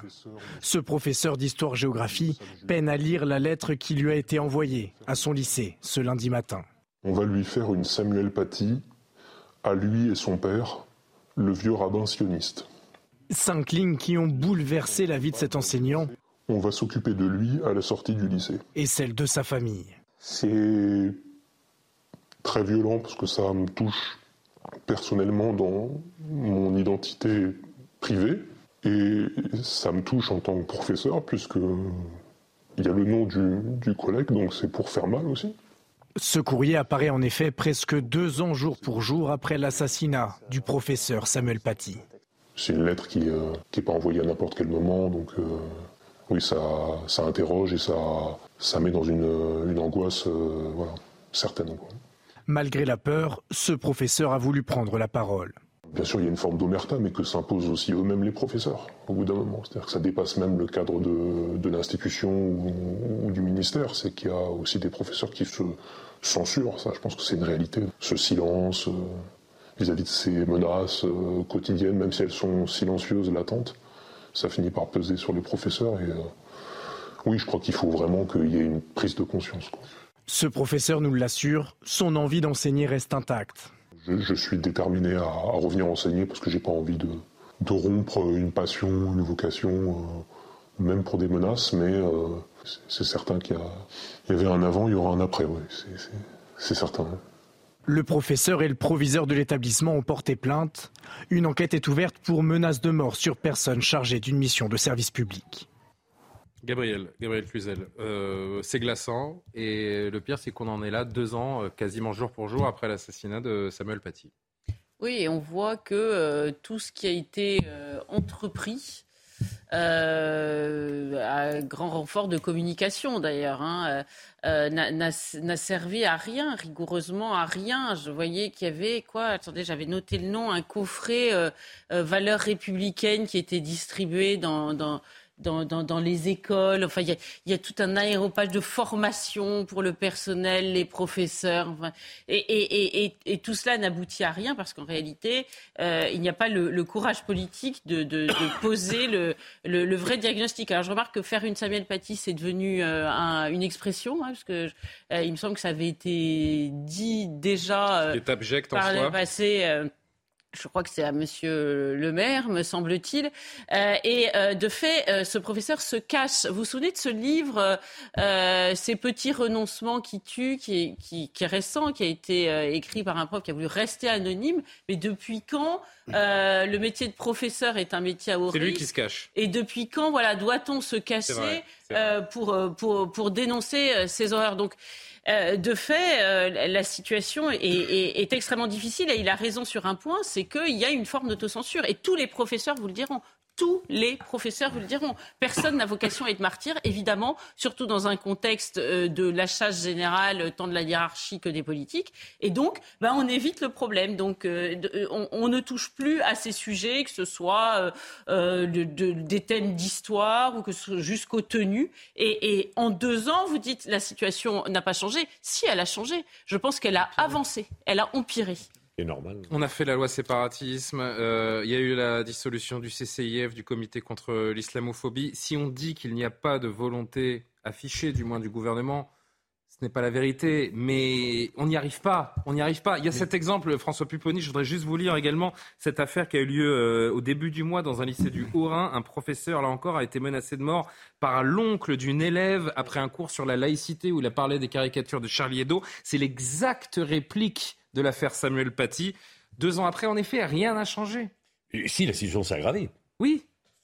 Mais, malgré la loi séparatiste, oui, malgré mais, les dissolutions, mais malgré les efforts affichés. Moi, j'ai écrit un livre il y a trois ans sur ce, qu'on appelait, ce que j'ai appelé les Émirats de la République. On a en face de nous des réseaux liés à l'islam radical, avec la structure des frères musulmans, extrêmement compétents. Ils savent faire, ils sont financés, ils sont militants, ils sont décidés. Ils, ils avancent les tous les du jours. soir, ils payent les vacances. Les cours du soir, les vacances. Rationnel. Ils, ils, occupent le terrain. Mmh. Je, j'ai mis mes enfants dans l'école publique à Sarcelles, euh, dans ce qui est le village, donc le quartier des classes moyennes. Je prends mon café quasiment tous les matins en face. Voilà, il y a quasiment devant, maintenant, il y a une très grande majorité de femmes voilées. Et c'est une stratégie. C'est-à-dire qu'on est là, on occupe, on va là où il y a les, les, classes moyennes qui peuvent éventuellement poser des difficultés pour les faire partir. Donc il y a une stratégie d'occupation du terrain. Voilà. Et dans l'éducation nationale, moi, ça fait dix ans que j'ai dénoncé, un, les profs qui, liés aux frères musulmans qui infiltrent, qui deviennent profs. Ça existe aussi. Mais bien entendu. Euh, euh, Samy Debat, le président fondateur du CCIF, qui a été interdit ensuite, est prof dans le public. Aujourd'hui encore Mais bien entendu, il, était candidat à l'élection. Comment c'est possible Mais je vous expliquer, il, il était candidat à l'élection municipale de Garges-les-Gonesse, où il a perdu de 140 voix, une ville de 42 000 habitants. Il a demandé sa mutation à Garges-les-Gonesse trois ans avant, on lui a donné. Et quand j'ai dit au préfet, mais comment est-ce possible On m'a dit, vous comprenez, c'est les règles. En fait, il ne faudrait rien laisser passer, mais, on laisse tout passer. Mais l'État laisse tout passer. Parce qu'il y a des volontés politiques au niveau national. Moi, j'ai travaillé sur la loi séparatisme. Mais localement, au niveau territorial, l'État local, territorial, laisse tout passer. Ces petits parce que la stratégie, elle est de petits, de petits pas. Bon, et, et, laisse tout passer. Le premier l'autre stratégie, François Pouponi, il s'appelait Lionel Jospin quand même en 1990 à Creil lorsqu'il a permis à deux filles. Oui, oui sur première affaire de, de voile marquante dans notre pays. Pour la gauche. Mais peut-être aussi. Vous avez raison. Répercussions ensuite. Bien sûr, mais juste. Mais du chemin a été fait depuis tout de même. Juste pour terminer, une autre stratégie des frères musulmans dans ces quartiers, c'est de, créer des associations de parents d'élèves dits indépendants qui rentrent dans tous les conseils d'école. Et, donc, ils occupent le terrain. Et en face, bah, les enseignants sont livrés à eux-mêmes. Et, la haute administration n'est pas capable de réagir. Et, quant au, niveau préfectoral, c'est pas leur sujet. Ils concèdent ça au, renseignement territorial. Et après, eux, pas d'histoire, pas de problème, pas de vague. Voilà. et des associations comme celles-là, elles sont euh, aidées, financées par l'État régulièrement. Je voudrais juste qu'on entende Papendia, le ministre de l'Éducation nationale, qui a, réagi sur ces deux sujets euh, aujourd'hui. Et vous allez me dire, est-ce que selon vous, il prend le sujet au sérieux? Écoutez-le. Nous agissons, nous agissons d'abord euh, par la protection fonctionnelle, mais aussi par la protection policière en lien avec la préfecture concernée, que ce soit dans les Saônes ou bien dans le Bas-Rhin. Nous sommes très réactifs sur ces questions. Il n'est pas question que les personnels de l'éducation nationale soient menacés d'une quelconque manière et que leur intégrité physique ou leur intégrité morale soit compromise. Andrea Cotarac, c'est totalement désincarné. Il ne s'engage pas politiquement. Pourquoi il ne prononce pas le mot islamisme, par exemple? Je ne sais pas, en tout cas, il analyse les choses, etc. Ce serait bien qu'il soit ministre de l'Éducation nationale, peut-être parce qu'en réalité, on n'a pas l'impression d'avoir un ministre qui prend euh, les choses à bras le corps. Enfin, franchement, on a 313 incidents cette année, 313 incidents sur la laïcité. Euh, en septembre, 313, euh, en septembre, hein, c'est publié chaque mois désormais. 313 signalements pour atteinte à la laïcité ont été dénombrés dans les écoles, collèges et lycées de France. Des chiffres en hausse vis-à-vis notamment des tenues religieuses. Donc c'est, enfin, moi je regardais un sondage de Marianne il y a trois quarts des Français, trois quarts des Français qui considèrent que la laïcité fait partie de l'identité française. C'est même pas la République, de l'identité française. Donc on y est tous attachés. Or, un enseignant sur deux s'autocensure. C'est même plus une question de laïcité, là, c'est une question de culture, d'assimilation, d'intégration. Un, enseignant sur deux s'autocensure à parler de laïcité, donc quelle jeunesse on prépare? Hmm. Mais par contre, je vais aller plus loin, vous dites qu'il y a de la volonté politique, etc. Oui, il y en a une pour détruire la laïcité. Pardon, euh, quand la France insoumise, la France iquicène, manifeste contre l'islamophobie, c'est-à-dire en expliquant que l'État français est raciste, que l'État français est islamophobe, qu'il discrimine les gens, mais ces gens-là représentent la nation aujourd'hui. Il y a un discours complaisant qui s'accommode de l'islamisme. Et ces gens-là ont expliqué que si Mélenchon était élu président de la République, ils abrogeaient immédiatement l'une des premières mesures, la loi sur le séparatisme. Donc vous voyez qu'entre un ministre de l'Éducation nationale qui est un peu un pied nickelé qu'on entend maintenant, là on, on récite une note, et une partie de l'Assemblée nationale qui veut détruire la laïcité, bah oui, effectivement, faites le choix de Jaurès et de, Marine Le Pen. Voilà. deux dernières interventions. Euh, Jean-Loup Bonamy, pardon, Rick Revel. Je rappelle que les frères musulmans, dont M. Pupponi parlait juste avant, il faut bien comprendre ce que c'est, leur histoire, leur idéologie, leur stratégie, et surtout euh, rappeler que dans bon nombre de pays musulmans, les frères musulmans sont interdits et classés comme organisations terroristes. Par exemple, euh, en Égypte, en Arabie saoudite, aux Émirats arabes unis, les frères musulmans sont considérés comme une organisation terroriste. Donc vous parliez euh, d'assimilation, mais en fait on a une politique vis-à-vis d'eux qui est bien plus laxiste que celle de nombreux pays musulmans qui, eux, ont parfaitement compris le danger que représentaient bien sûr. les frères musulmans. Quand on voit ce qui se passe en Iran et ce qui se passe chez nous, le paradoxe est assez insupportable. Qui cherchent partout à constituer un État dans l'État et d'ailleurs, il y a un film égyptien qui va sortir le, euh, sur le sujet. C'est des, des, organisations vraiment qui ont un projet d'infiltration et presque de conspiration. Et on voit que beaucoup des pays musulmans aujourd'hui ont une politique paradoxalement bien plus ferme que celle de la France et que, au niveau en effet territorial, on laisse tout passer. L'éducation est au niveau sur cette oui, question. Alors j'aimerais juste quand même dire quelque chose à mon voisin, c'est que évidemment euh, il y a plein de désaccords possibles. mais si on veut, non non, mais si on veut que le débat soit quand même apaisé, je pense qu'il faut éviter de traiter comme un ministre de la République de euh, de guignol comme vous l'avez fait. Pardonnez-moi, c'est extrêmement important. on a une personne qui est menacée de mort. On a un prof qui a une tête dans un caniveau il y a deux ans parce qu'il a parlé de laïcité. Moi je dirais simplement que M. Papendaï est sans doute un grand intellectuel, mais qui ne laissera pas un souvenir impérissable comme ministre de l'Éducation. Vous voyez la même chose, non, c'est plus républicain. Je voudrais quand même dire un mot. Je voudrais quand même dire un mot parce que personne ne veut en parler. Personne ne veut en parler. C'est l'affaire du lycée Gélo-Curie de Nanterre. Non, mais je vais vous dire. Oui. C'est un lycée dans lequel j'ai été de la sixième à la terminale, qui est en face de la mairie de Nanterre. Il y a eu pendant trois jours des incidents très graves entre des policiers d'un côté et des collèges et des lycéens de l'autre. Il y a plusieurs facteurs qui ont déclenché cela. Il y a apparemment la réduction d'aide à des devoirs. Il y a soi-disant des provocations des policiers qui auraient traversé le trottoir et qui auraient usé de lacrymogène. Il y a eu 14 interpellations. On est dans un lycée à Nanterre. Et l'autre raison, l'une des autres raisons, vous savez ce que c'est mmh. C'est le fait que certains lycéens veulent entrer avec des habits religion, religieux. mais il y a un phénomène qui est en train de... Mais, ce phénomène ne sort pas de Ah mais là c'est terminé les amis, c'est terminé. Je suis désolé, c'est terminé. Gabriel, si vous êtes vraiment 10 secondes, 10 secondes, même pas. nous en en parlons, nous nous auto-censurons. Nous parlons de euh, combien d'atteintes à la laïcité euh, avec des signes extérieurs religieux. On va dire clairement, c'est juste euh, les islamistes. Oui, les camistes, les abailleurs. Bon, voilà, c'est pas ni les bouddhistes ni les chrétiens, donc appelons les choses par leur nom, ça commencera déjà à... Non mais il sera important de ce facteur, il est sur ce sujet. Il y a des lycéens qui veulent entrer habillés avec des habits religieux. Je voudrais qu'on boucle la boucle. sort pas de nulle part. sur les réseaux sociaux. Juste, on est en retard.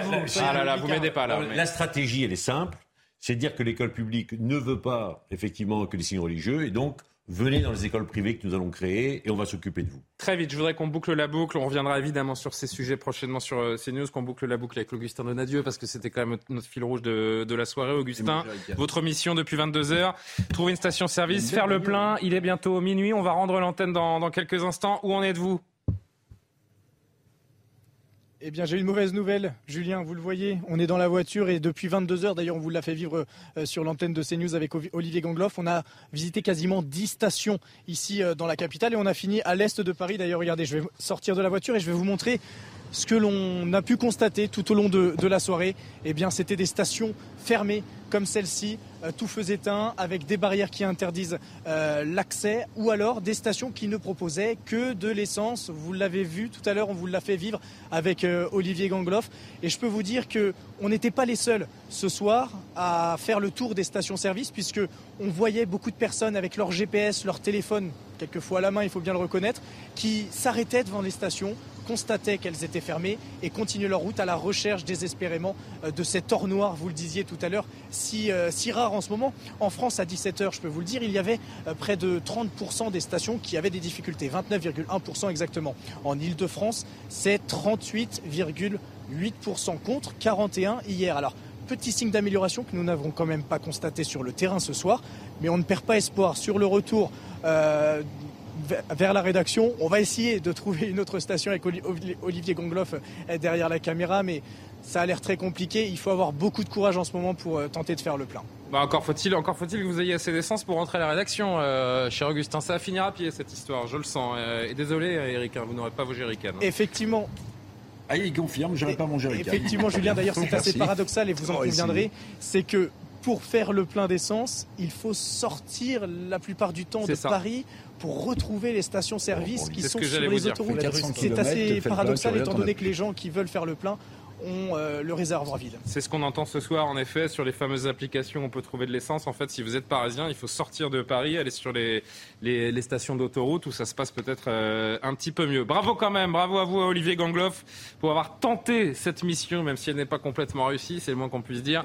Mais le geste était beau. On a, on a pu voir que vous êtes quand même dans un, dans un beau véhicule. Et ça, mm. c'est bien, on vous en félicite. merci Augustin, merci à toutes les équipes. Je vous invite quand vous voulez. Comment je vous invite quand vous voulez. Hein. Ah, bah, vous, vous, me ferez le, vous chauffeur VTC, vous, vous m'accompagnerez chez moi. J'ai pas de voiture non plus ce soir. Merci Augustin, merci Inès euh, Latrèche, Lubna Daoudi qu'on prépare à cette émission. Merci à tous les six. Euh, l'heure des livres dans un instant avec Ken Fulda, suivi de l'édition de la nuit de, de, Simon Guillain. On se retrouve euh, demain pour l'heure des Pro 2. C'est euh, Elliot Deval qui prendra le relais pour Soir Info Weekend. Je vous souhaite une bonne nuit. À demain.